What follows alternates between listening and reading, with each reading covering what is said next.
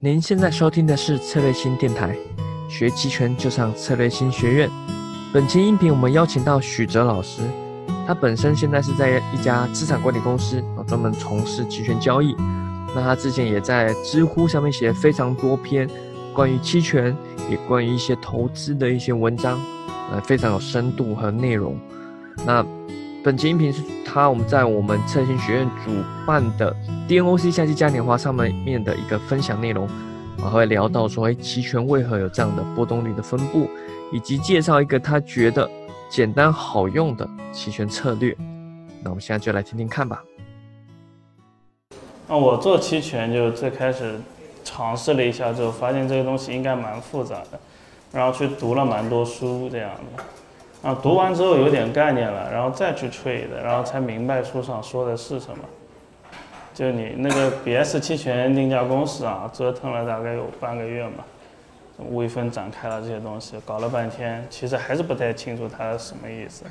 然后做了一段时间交易之后，你才能明白。就包括刚刚那个那个那个陆女士讲的这个 long gamma trading，就做这个 gamma trading，然后它那个 dynamic hedging 它。路径依赖的，就是最后是，你完全按照这个东西做就策略。我以前搞过一些培训，然后也也讲到 long gamma trading，然后学员建了个群啊，我说哎呀最近 realized volatility 很高啊，大家 long gamma trading 都赚钱了吧？结果因为路径依赖，有的挣钱，有的没挣钱，就是这样子的。他他他没有办法去确定的，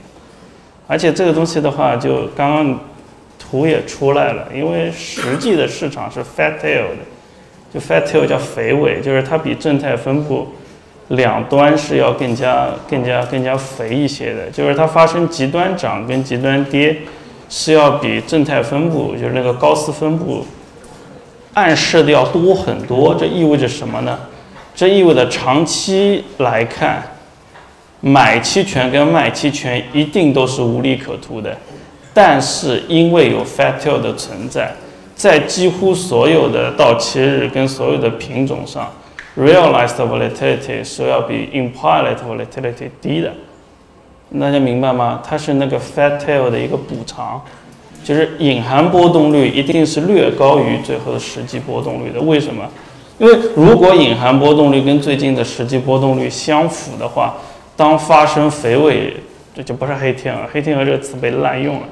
就肥尾落在肥尾分布的那个时候呢，你做 long gamma 的话，你就赚大了，对吧？那卖期权的人就亏了嘛。那卖期权的人就大家意识到，就是说有这么一个 fat tail 的存在的话，他会把期权定价弄得稍微贵一些，就会造成就是说大家日常如果去做那个 long gamma trading 的话，就绝大部分情况下一定是赔钱的。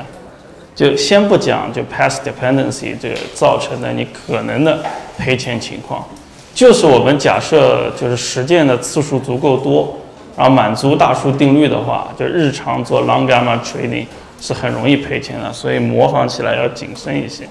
这样的不不要随便就说啊 long gamma trading 看上去好爽啊！就刚刚主持人说第一次做 long straddle 就觉得哇，这感觉好像很容易胜利的样子，不是这样的。事事实上就是带 dynamic hedging 的 long gamma trading 也是一个低胜率策略。大大家要注意一下啊，就是期权这个事情，你们没有没有那么简单，然后也也不存在就是很多套利机会可以给他套的。就我观察了一下五零期权，我五零期权我应该是最早一批交易的那个时候，那个我我后来就没有怎么看五零期权，然后五零期权上面它确实存在很多不成熟的地方，就乱定价，就刚刚洪总也介绍了。就它那个隐含波动率，跟那个美股期权反过来的。就美股期权是这样的，就如果股市最近在下跌的时候，那个隐含波动率会上去。这样子就是，你你可以粗略的把它理解成，就是说，股市现在有风险了，大家的对冲需求上涨了，所以期权变贵了。然后我发现五零期权是反过来的，就是说，就上涨的很凶的时候，它的隐含波动率会上去。这这就很匪夷所思了，对吧？因为就我的印象当中，中国股市的对冲下跌风险的工具更少。就理论上应该是中国股市在下跌更多的时候，隐含波动率上升，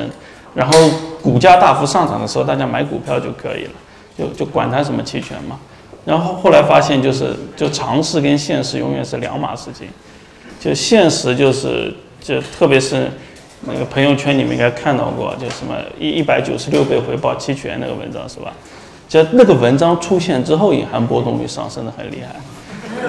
这样子，然后我我在券商工作的朋友跟我说，就很多人是因为那篇文章去开户的。这样子，就我发现，就中国的期权市场，就大家不要就是死套这个理论。中国的期权市场是很神奇的，就是它会因为一些很奇怪的，就根本不可理喻的事件，它会发生的一些变化。所以就是大家如果就水平比较高的做套利的话，也要当心一点，因为它经常发生一些跟就是套利理论上应该是可以套，结果它越走越偏，越走越偏的情况。然后越走越偏的主要原因是因为就不理性因素推动的，所以这这要当心一点。这也促使了我把就是注意力从国内的期权市场撤走了，因为有些事情实在是不太好判断。这样子啊，另外对波动率交易有兴趣的那个朋友呢，就是呃也可以了解一下，就是除了 long gamma trading 之类的这种东西可以 trade volatility 之外，因为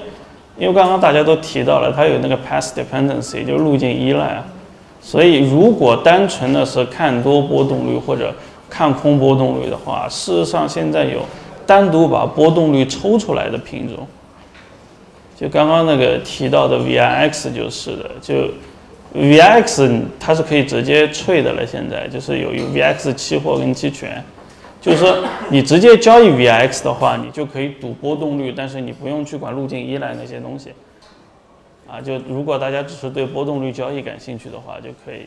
然后包括现在有一些产品叫方差互换，我不知道有没有人听说过，叫 Verus Swap，那个东西就也是就交易 pure 的我就是你直接交易这个波动率，你不用去管那个路径依赖，因为路径依赖这件事情太随机了，就你没有办法就是。呃，知道路径依赖上你能挣多少钱或者亏多少钱的，啊，一个是路径它是随机的，另外一个是你调仓的方式跟阈值也是就是千差万别的，对吧？然后你还要考虑市场因素，就比如说 delta 到一定的阈值我就调，但那个时候市场流动性不支持你这样调，所以最后你就是纯粹的 trading option。你来做就 volatility trading 的话，它的变量因素会非常多，所以最后你你你没有办法嘛，你你就就其实海外市场也是这样的嘛，就大家很烦，就我只想 trading 个 vol，我不想管这么多事情，怎么办？那就就大家可以直接就是跟别人去互换，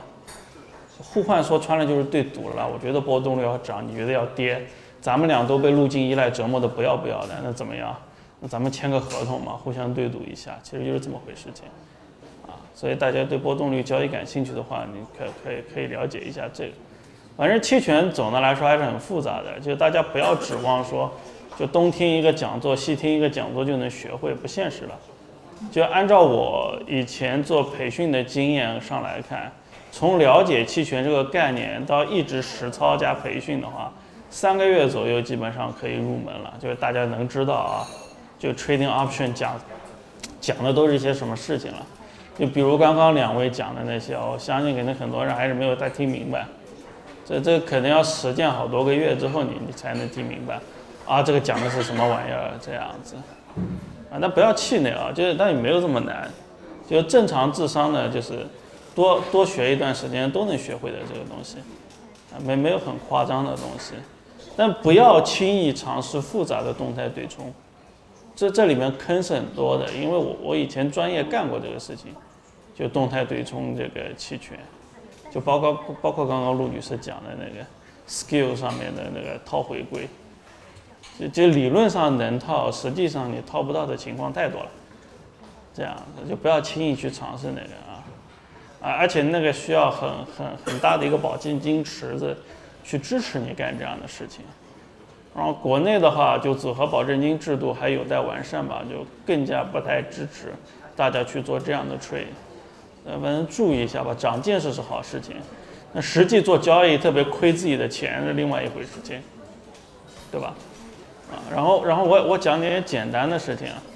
就刚刚了解下来，就是大家做商品期权比较少，然后做金融期权比较多，就股指期权，跟那个我不知道有没有人做利率期权啊？我我还是蛮期待，就是说中国的那个利率期权赶快上，是吧？呃，中国利率对冲的那个方式不是太多嘛，比较惨啊，所以就就就就就就大家如果有做过的话，我讲起来就比较容易一些了。就这个农产品之类的事情，就看大家的方向判断吧。我我分享最近搞的两次商品期权的交易，一个是石油前段时间比较低的时候啊，就五十美刀一桶不到的那一会儿，那个时候我我干了一件事情，就是不断的卖出石油的看跌期权，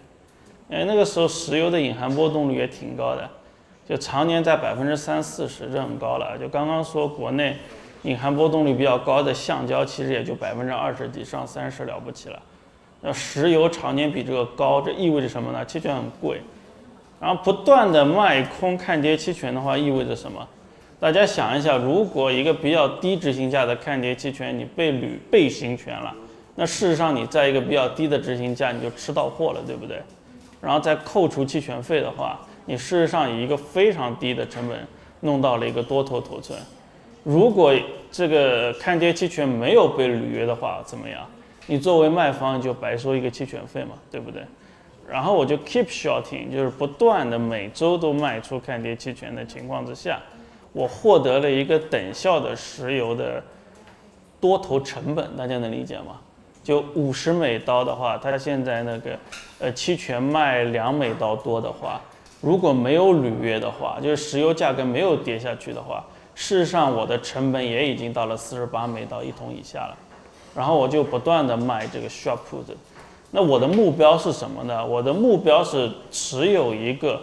比大部分油田开采成本要低的一个多头的价格，啊，大家理解这个思路吗？啊，然后然后我大概 keep shorting 了三个多礼拜。基本上就把这个石油的价格锁定到四十二美元一桶以下了，